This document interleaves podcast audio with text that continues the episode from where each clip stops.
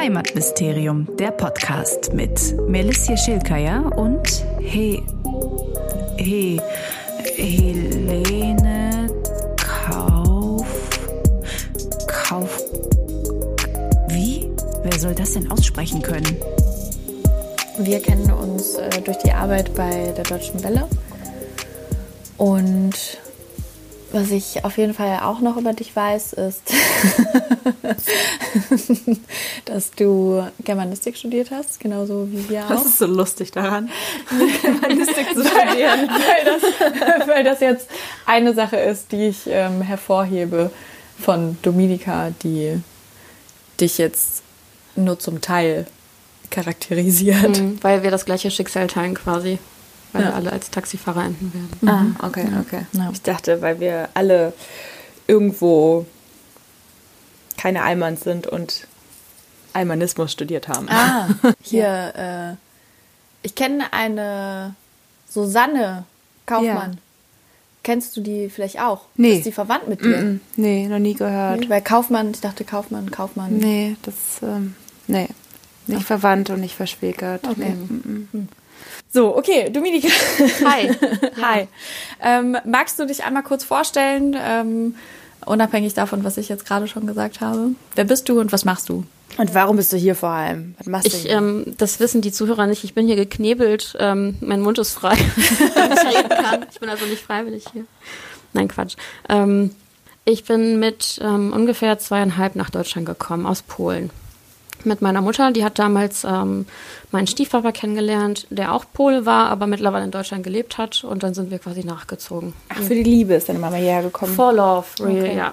Und dann kurze Zeit später kam mein Bruder zur Welt, der ist drei Jahre jünger als ich und der ist auch schon in Deutschland geboren.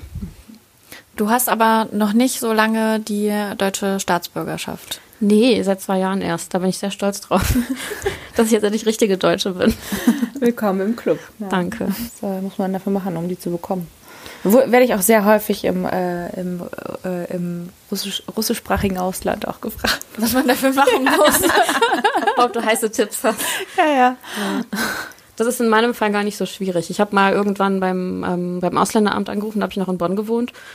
Und ich habe denen, glaube ich, gerade so mein Geburtsdatum genannt. Und dann habe ich das nur klicken und tippen hören im Hintergrund. Und dann hat die Beamtin dann gleich alles gewusst. Sie meinte, ach ja, Sie sind ja seit 92 in Deutschland, ähm, haben ja hier die Schule besucht, das ist alles super unkompliziert. Ähm, das wird bei Ihnen auch ein einfacher Weg sein, den Sie da gehen müssen. Und ähm, kommen Sie mal vorbei, bringen Sie den ausgefüllten Antrag mit.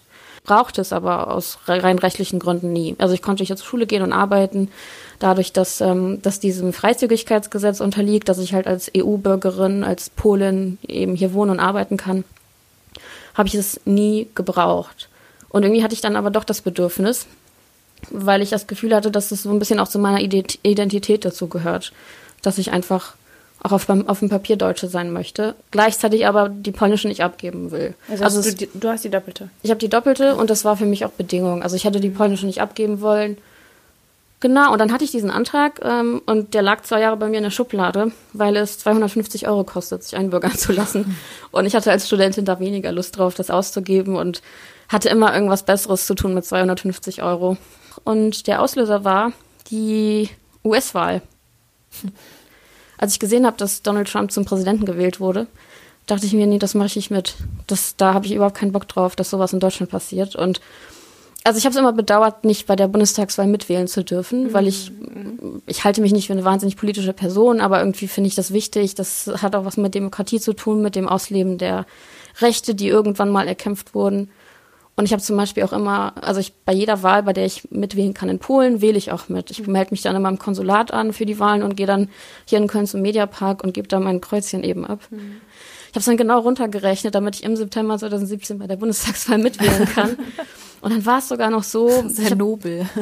ja, ich habe dann, ähm, ich habe dann wirklich die Tage runtergerechnet und dann bekam ich irgendwann im Sommer den Brief. Ja, das ist jetzt durch, äh, der äh, der ganze Prozess. Kommen Sie dann und dann zur. Es gibt so eine kleine Urkundenüberreichung samt äh, Sektempfang im, Ui, so schick. im Bezirksrathaus und dann kriegen Oh, Sie wow. vom Bezirksbürgermeister ähm, äh, oder der Bürgermeisterin kriegen Sie dann die Urkunde überreicht. Und ich habe mich mega drauf gefreut. Aber das wäre irgendwann vor der Wahl gewesen und ich, ähm, weil ich so eine Streberdeutsche bin, habe nicht nur mitgewählt, sondern habe mich natürlich auch direkt als Wahlhelferin angemeldet. Das ganze Paket. Das ganze Paket. Ich habe also direkt im Wahlvorstand gesessen und ähm, da war die Frist irgendwie so, die wäre, also die Frist für diese Wahlhelfer-Sache war vor der Urkundenverleihung. Und damit das irgendwie sich nicht in die Quere kommt, habe ich die Stadt angeschrieben, also meinen Sachbearbeiter und meinte, kann ich die Urkunde nicht früher bekommen, damit das halt alles mit der Wahl klappt. Als ich dann die Einbürgerungsurkunde auf dem Amt abgeholt habe, war das so eine sehr unromantische Angelegenheit. Also ich musste da, glaube ich, irgendwas unterschreiben noch kurz. Und dann überreichte mir so ein wahnsinnig trockener Standardbeamtendeutscher, ähm, so, so, so ein Beamter, auch total nett, überreichte mir dann aber einfach so die Urkunde, die schob die quasi so über den Tisch. Und dann war ich es, die dann sagte, ist das jetzt der Moment, in dem ich Deutsche geworden bin? Mit so einer zittrigen Stimme. Und er so, ja, äh, herzlichen Glückwunsch äh, zu, äh, und herzlich willkommen im Deutschen Stadtverbund. Oder irgendwie sowas.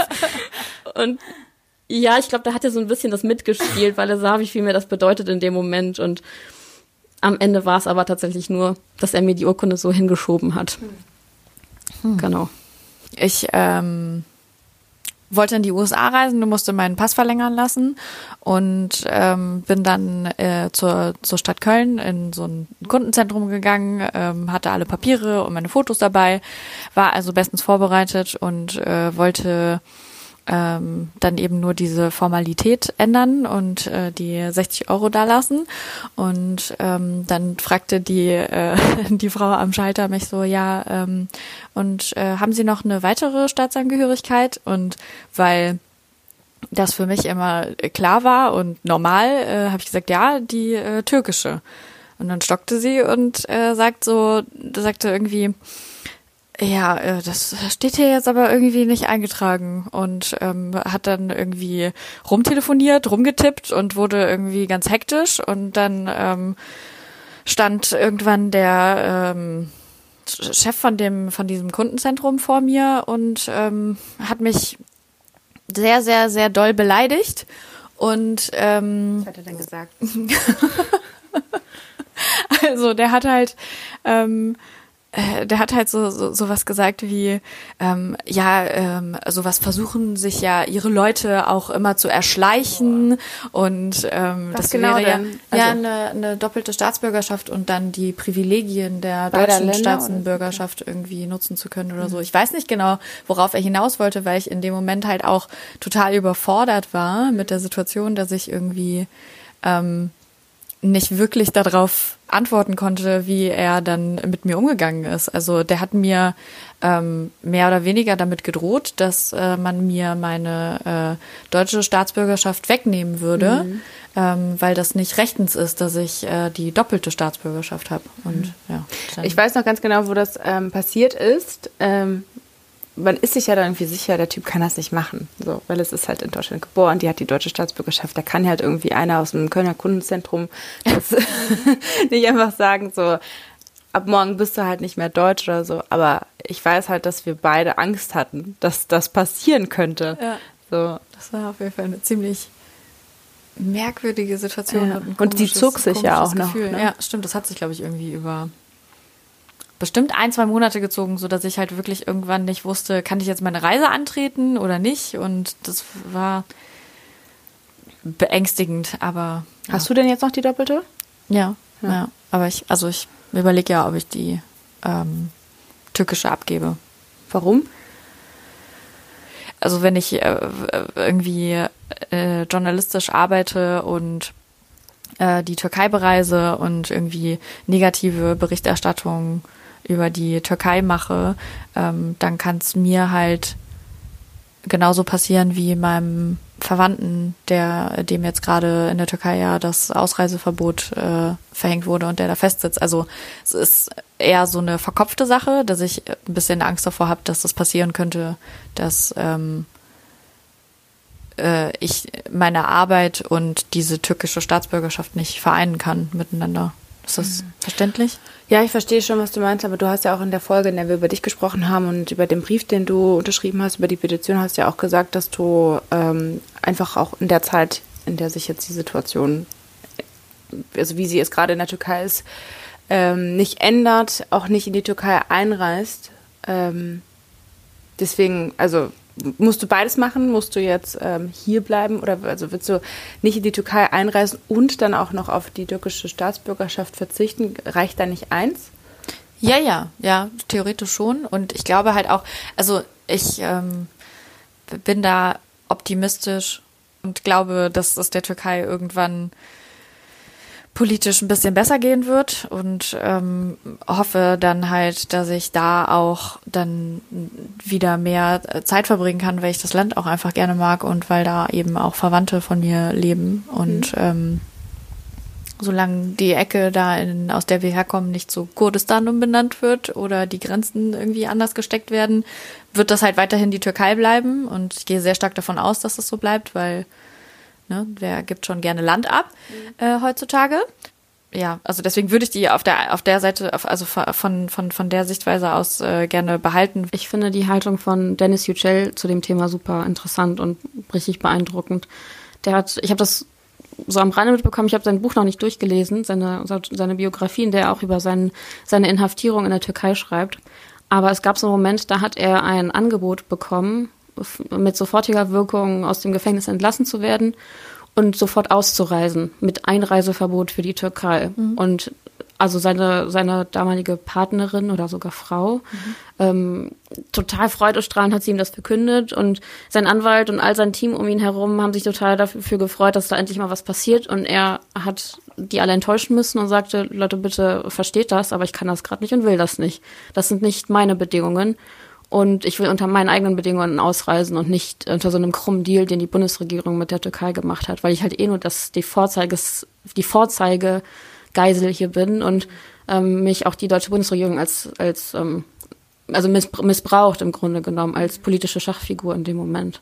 Fand ich super beeindruckend, weil er damit in Kauf genommen hat, dass er, wer weiß, wie lange noch im Gefängnis gesessen hätte. Ich glaube, am Ende war es dann gar nicht mehr so lang, aber total toll, dass man in so einem Moment die Kraft besitzt, so seinen eigenen Prinzipien zu folgen und mhm. zu sagen, nee, ich will das unter meinen eigenen Bedingungen machen und ähm, Freiheit bedeutet für mich nicht gleich Freiheit.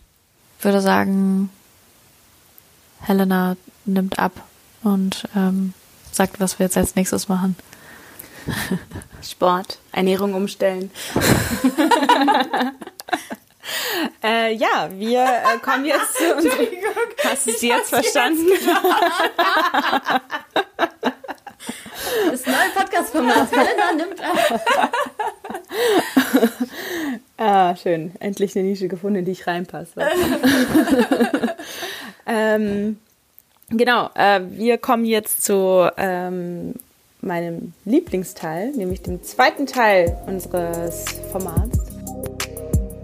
Vor vier Jahren habe ich meinen Sommerurlaub in Polen bei meiner Familie verbracht, in meiner Heimatstadt im Norden Polens an der Ostseeküste. Die Zeit, das waren glaube ich ungefähr zwei Wochen, zweieinhalb Wochen, habe ich ähm, dieses Mal besonders produktiv genutzt, denn meine Urgroßmutter Lydia, kurz Lila oder auf Polnisch Babcia Lila, war bereits zwei Jahre zuvor verstorben und ihre Wohnung befand sich immer noch im gleichen Zustand als zu dem Zeitpunkt, als sie ausgezogen war, um mit meinen Großeltern zu leben. Das war die Mutter meines Opas. Ich krempelte in diesem Sommer also die Ärmel hoch und schleppte schrankweise mottenverseuchte Kleidung zum Container, zerschlug alte Möbel, brachte aber Tonnen an alten Einmachgläsern in den Container, sortierte alles Mögliche aus, zerschlug alte Möbel, trug zusammen mit meinem Freund die 60 Jahre alte Waschmaschine die drei Stockwerke runter. Ihre schweres Teil. Das muss man sagen, in ihren letzten Lebensjahren hatte meine Oma Messi-Züge entwickelt. Sie sammelte zum Glück keine ekligen Sachen, kaufte auch nicht übermäßig ein, aber sie konnte sich zum Beispiel von keiner Plastiktüte trennen als ich Schublade für Schublade ausräumte, kamen mir mit der Zeit also hunderte Plastiktüten entgegen und das ist nicht übertrieben. Meine Großeltern wussten zwar, dass Babcia Lila kein Vermögen gehortet haben konnte, das hätte ihre kleine Rente gar nicht zugelassen, aber es hieß die ganze Zeit, schau doch trotzdem ganz genau, was so in den Schubladen versteckt ist, nicht, dass die Oma am Ende doch irgendwas angesammelt haben könnte oder noch Goldschmuck oder andere Kostbarkeiten in einem Schrank vergessen haben könnte. Und so kam es also, dass ich Plastiktüte für Plastiktüte betastete, bevor ich sie wegwarf und nach einer vollen Woche Entrümpelung weder Geld noch Gold fand. Ähm, als es dann um das Zerschlagen des alten Wohnzimmerschranks ging, sortierte ich die Schubladen aus. Und in der ersten fand ich noch ähm, eine Menge Dokumente, die habe ich sorgsam eingepackt, ähm, um sie meinem Opa zu geben, der mal schauen soll, ob irgendwas Wichtiges dabei ist. Sind ja schließlich die Unterlagen seiner Mutter. Und dann kramte ich weiter und fand einen Stapel Briefe und Karten, Postkarten. Okay, und ich weiß, wie kitschig das klingt. Ich weiß. Aber diese Formulierung trifft es einfach am besten. Diese Schublade mit den Briefen war das wahre Gold in dieser Wohnung. Ich habe da nämlich ein Stück Familiengeschichte gefunden und ganz konkret ein Stück meiner eigenen Geschichte entdeckt. Und wie oft passiert einem das schon? Kochani dziadkowie, na początku pragnę złożyć Wam najserdeczniejsze życzenia z okazji Waszej kolejnej rocznicy ślubu. Liebe Oma und Opa, zunächst möchte ich euch die allerherzlichsten Glückwünsche zu eurem Hochzeitstag ausrichten. Wir wünschen euch, Oma und Opa, vor allem viel Gesundheit und dass ihr euch noch lange an unserer Familie erfreuen könnt. Schon bald kommt euer nächstes Urenkelkind zur Welt. Vor einer Woche war ich beim Arzt, der den errechneten Geburtstermin bestätigte, den 11. November. Obwohl ich ja persönlich denke, dass es deutlich früher passieren wird. Ich bin schon so dick, dass es jetzt direkt geschehen könnte. Wir haben schon alles vorbereitet für den kleinen Knips. Dominika fragt ständig, wann der Arzt denn das Baby aus meinem Bauch holt. Sie wird immer klüger und was mich am meisten freut, ist, dass sie und Tomek einander verfallen sind. Und ich vermisse Polen sehr und alle, die ich dort gelassen habe. Wenn die klimatischen Bedingungen es zulassen, dann wollen wir zum Weihnachtsfest kommen. Möge Gott dafür sorgen, dass es so kommt. Wir könnten uns wieder alle gemeinsam treffen. Ich träume so sehr davon. Oder ich wünsche es mir so sehr. Und dass wir dann noch viele, viele Weihnachtsfeste zusammen verbringen können. Meine lieben Großeltern, ich sende euch unsere Hochzeitsbilder als Erinnerung an dieses schöne Ereignis. Wir sind hier alle gesund. Nochmals wünsche ich euch alles, alles Gute. Anja, Tomek, Dominika i jeszcze nie wiemy. Und dann ist der Brief unterschrieben mit Anna, Tomek, Dominika und Pünktchen, Pünktchen, Pünktchen und in Klammern wissen wir noch nicht. Meine Übersetzung eines Briefes, den meine Mutter ihren Großeltern, meiner Babcia Lila und Dziadek Piotr, Oma und Opa, im Herbst 1992 schrieb. Ich habe eine ganz, ganz enge Bindung zu meinem Bruder. Ich liebe ihn sehr. So in meiner Erinnerung ist er schon immer da. Er ist drei Jahre jünger als ich und dann einen Brief in den Händen zu halten, der geschrieben wurde, als er noch nicht da war, aber ich schon und ich habe schon nach ihm gefragt und hatte da schon so ein Bewusstsein. Das finde ich ganz abgefahren. Das rührt mich auch. In einem anderen Brief ähm, schreibt meine Mutter dann zum Beispiel, dass mein Bruder nicht erkältet sein. Ähm, wir waren also zu diesem Zeitpunkt dann schon eine Weile zu viert. Und dann schreibt sie auch, dass wir aus finanziellen Gründen wohl nicht Weihnachten in Polen verbringen können ähm, aber im Sommer dann für länger kämen. Sie schreibt auch, dass sie darauf wartet, dass ich eingeschult werde und mein Bruder wiederum in den Kindergarten kommt, weil sie sich dann einen Job suchen könnte, damit es finanzieller etwas leichter ist. Finanziell etwas leichter ist. Ja, und jetzt komme ich ins Grübeln. Kennt ihr das, wenn man nach längerer Zeit auf eine Episode in seinem Leben zurückblickt und völlig erstaunt ist über die eigene Leistung, also die Entwicklung? die man seitdem durchlaufen ist. Das hatte ich schon oft, vor allem in den letzten Jahren, in denen ich mich intensiv mit meinem Innenleben beschäftige und reflektiere. Da denke ich also an alles, was ich geschafft habe, was, ähm, was das mit mir gemacht hat. Und diese Briefe erlauben mir nun, aus genau dieser Perspektive auf meine Familie und unsere Ankunft in Deutschland zu blicken. Meine Mutter zum Beispiel sprach anfangs kein Wort Deutsch. Als mein Stiefvater Tomek, von dem eben im Brief die Rede war, ähm, gearbeitet hat im Schichtdienst und der Eismann vorbeikam, hat sich meine Mutter zu sehr geschämt, mir ein Eis zu kaufen. Es bekam ich also nur, wenn Papa Nachtschicht hatte oder eben frei hatte und deshalb tagsüber da war. Sie spricht in ihrem Brief auch davon, dass sie sich einen Job suchen will. Und wisst ihr, was meine Mutter jetzt macht? Sie leitet einen Kindergarten. Sie hat sich durchgekämpft Ihr Abschluss wurde in Deutschland nicht anerkannt, ähm, also hat sie ein Jahr lang die Schule besucht und sich jahrelang hochgearbeitet zu der Leitungsposition in einem Kindergarten im sozialen Brennpunkt, wo sie ganz wichtige Arbeit mit Familien leistet. Und mein kleiner Bruder, der im ersten Brief ja noch gar nicht auf der Welt war, ähm, schreibt gerade seine Doktorarbeit. Das ist irre für mich. Wir hatten nicht genug Geld, um die Familie an Weihnachten in Polen zu besuchen und das, obwohl Polen als ein Nachbarland ist. Also wir hätten nur das Auto voll tanken müssen. Mit der Zeit haben wir als Familie so viel aufgebaut. Das verliere ich oft aus dem Blick und bin auch hart zu mir selbst. Ähm, das ist halt so, wenn man drin steckt, welche Entwicklung auch immer man durchläuft, dann kriegt man die Dinge teilweise nicht so mit. Und deshalb bin ich dankbar für solche Zeitkapseln, die mir unerwartet begegnen, wie die Briefe, die ich aus der Wohnung meiner Oma gerettet habe vor dem Müll. Beim ersten Mal hören ähm, hatten wir beide gestern Tränen in den Augen. ähm, An welcher Stelle denn? Wo du da darüber sprichst, wie man manche Episoden im Leben dann nochmal reflektiert und irgendwie gar nicht so merkt, dass man halt durch viel Scheiße gegangen ist, um dann halt dort zu sein, wo man heute ist, oder ja. beziehungsweise wie viel, wie viel die Eltern auch ähm, mitgemacht haben und ähm, wie viel man Gott sei Dank auch als Kind gar nicht mitbekommen hat. Ich habe da auch noch so eine kleine Anekdote. Ich habe, meine Mutter hat im Bücherregal so, so ein Buch stehen. Das ist eins dieser Babybücher, wo du halt so, also so, so eine Art Poesiealbum, wo du halt so, hm. so Facts und lustige Sachen eintragen kannst und so eine Babyhand abzeichnen kannst. Gibt es eine Seite, da geht es darum, ähm, was sind die größten Erlebnisse was waren meine größten Erlebnisse? Das ist immer so aus der Perspektive des Kindes geschrieben. Und dann hat meine Mutter da reingeschrieben, also wahrscheinlich das größte Erlebnis, das, das die Dominika jemals hatte, war der Umzug von Polen nach Deutschland. Das hat sie schon sehr mitgenommen. Vor allem, dass sie, dass sie alle ihre Lieben da lassen musste und Oma und Opa und ich bin jetzt erwachsen und weiß halt, was das für eine Schlagkraft ist für ein Kind und für eine ganze Familie eben auszuwandern und sorry. Ich hoffe, man hat jetzt verstanden, was ich alles gesagt habe. Kannst du dich äh, an irgendetwas erinnern aus der frühen Kindheit? Also grundsätzlich ist man ja in einem Alter, in dem man das Konzept von Grenze und Nationalität und sowas einfach gar nicht versteht. Das was also schön so, ist. Ja, total beruhigend, ja. Äh, dass man sich nicht, noch nicht mit Nationalitäten auseinandersetzen muss. Ähm, nee, das habe ich nicht verstanden.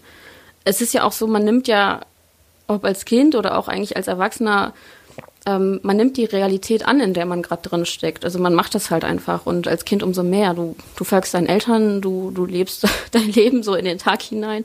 Also wann, wenn nicht als Kind? Und ich habe das so nicht verstanden. Ich glaube, präsent wurde mir das dann in solchen Momenten, wenn eben Oma und Opa halt nicht da waren, weil sie halt tausend Kilometer entfernt waren, weil man zwölf Stunden fahren musste. Ihr habt ja dann, als ihr in Deutschland wart, ähm, auf dem Dorf gelebt war, glaube ich, in der Grundschule.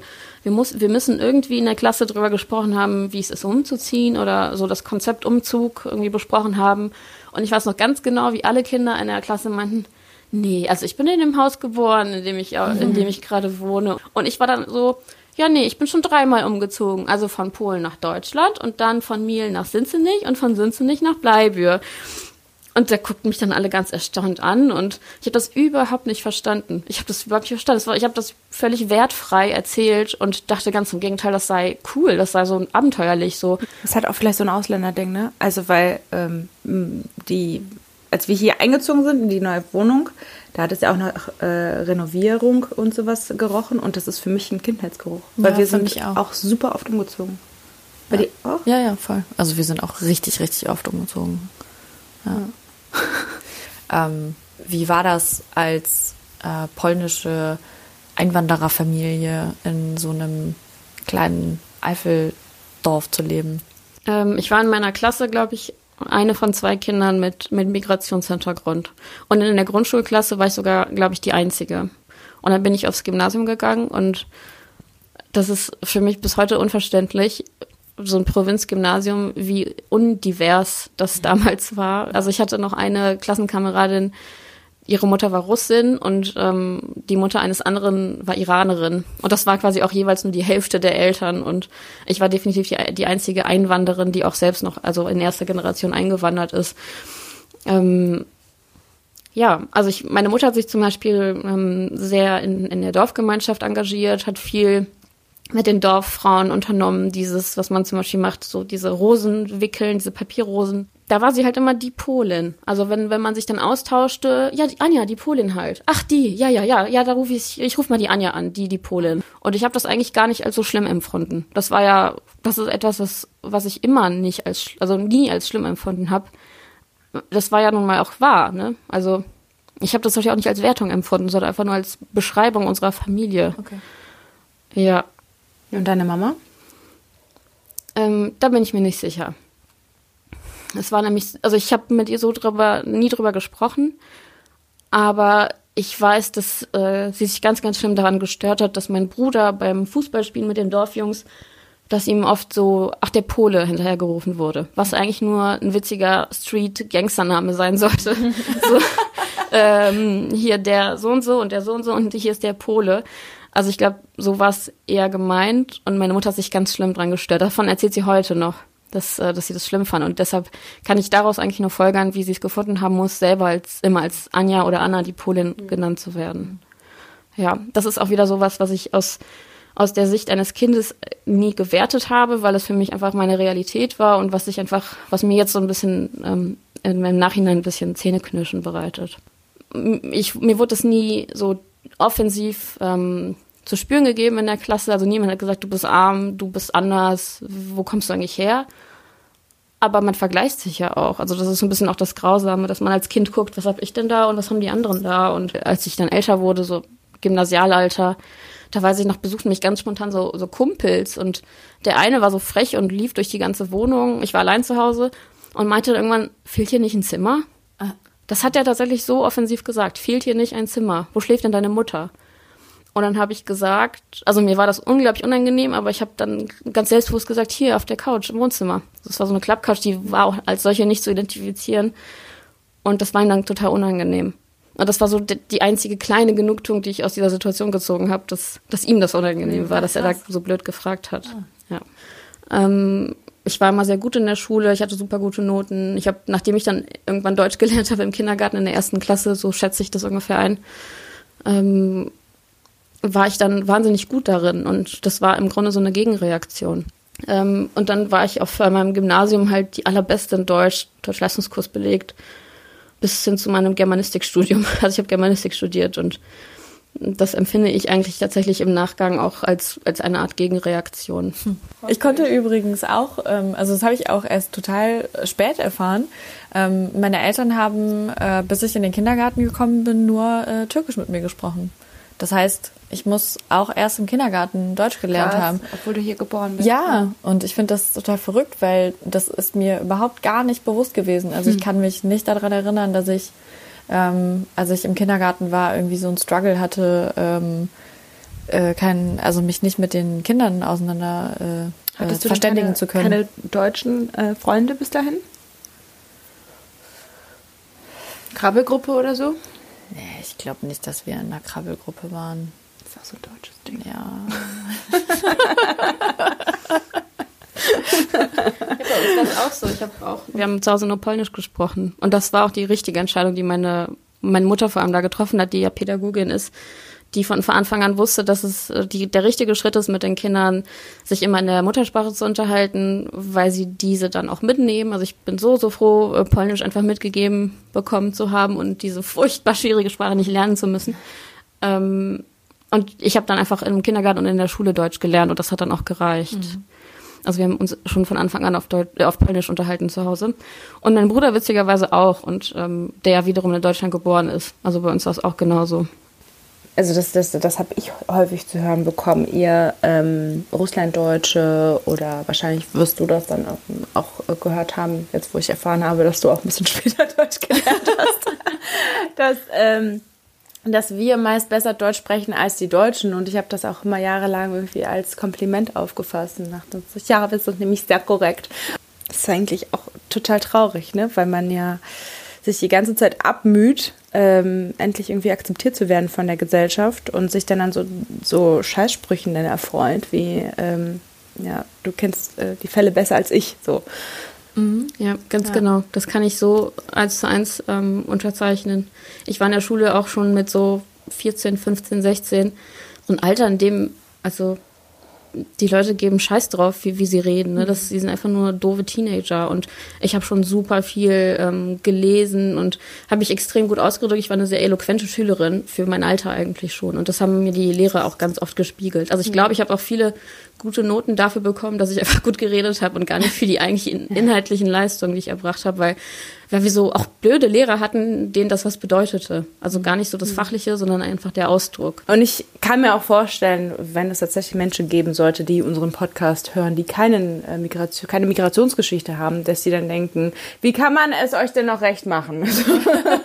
man soll euch ja. nicht diskriminieren, man soll euch, aber das ist halt eine positive Diskriminierung. Ja. Was einfach dazu führt, dass man immer unter Anspannung steht es war wahrscheinlich auch nie so richtig böse gemeint, aber es gibt halt auch irgendwie, ja, das ist ja positiver Rassismus einfach. Voll, ja. Und das ist halt genauso. Und es macht Rassismus. Druck, wie du schon gesagt hast, ja. Dominika. Ja. ja. auf jeden Fall. Ja, es stimmt. Man kann es einem eigentlich nicht richtig recht machen, aber das ist, das liegt auch daran, dass man einfach selber Opfer der Situation ist. Und also ich zum Beispiel wurde nie direkt diskriminiert, direkt ausgeschlossen. Also ich kann zum Glück keine Stories erzählen, in denen mit dem Finger auf mich gezeigt wurde. Und darüber bin ich super froh. Gleichzeitig ist es eine Selbstverständlichkeit, also so soll man ja auch empfangen werden. All das, was ich jetzt hier erzähle und worüber ich mich auch so beschwere, das sind so Feinheiten, die mir das Leben schwer gemacht haben. Aber ich, im Grunde beschuldige ich da niemanden, weil ich weiß, dass es gar nicht anders gegangen wäre. Also auch selbst die, die, die Mitschüler, die, ähm, die mich zu Hause besuchen und dann feststellen, ach warte mal, deine Eltern wohnen ach, die haben kein Schlafzimmer, die, die leben, äh, die, die, äh, die schlafen auf der Couch im Wohnzimmer. Ja, woher sollen sie es denn besser wissen, wenn sie, wenn sie anders aufwachsen? Ja. Also du, du hast ja jetzt irgendwie auch in, äh, im Zusammenhang mit, mit dem Pass und so äh, gesagt, dass du also dass, dass dir das wichtig ist, die, die, also beide Staatsangehörigkeiten zu haben, ähm, auch um also auch die polnische nicht abzugeben, weil das so ein Teil ist, wie du die Verbindung äh, zu, zum, zum Land aufrechterhältst. Ja. Wie schaffst du das denn sonst noch und was bedeutet Polen heute noch für dich? Ähm, die Frage stelle ich mir selbst ganz oft. Ähm, die Verbindung habe ich ganz klar über meine Familie. Wir sind damals mit unserer kleinen Familie, also Mama, Papa, Kinder, ähm, nach Deutschland gekommen. Das, hat, das ist einfach eine Kombi aus weiß nicht, Musik, Sprache, Familie, äh, Pierogi und Bigos und irgendwelchen anderen Gerichten und ja, manchmal sind es auch einzelne Wörter, die ich witzig finde auf Polnisch, in der polnischen Sprache. Es ist so ein super bunter Mix aus all dem, was für mich Polen ausmacht und was deshalb auch so die Bedeutung Polens äh, definiert. Dziękuję. Proszę. Danke, dass du da warst. Danke, Danke euch, dass ich so viel reden durfte. bye bye. Bye. Ja, da wollte äh, Helena äh, auch noch ähm, einen kleinen Joke zu machen zu äh, die politische Situation, ne, gerade. Wie schätzt du die eigentlich ein? Ja,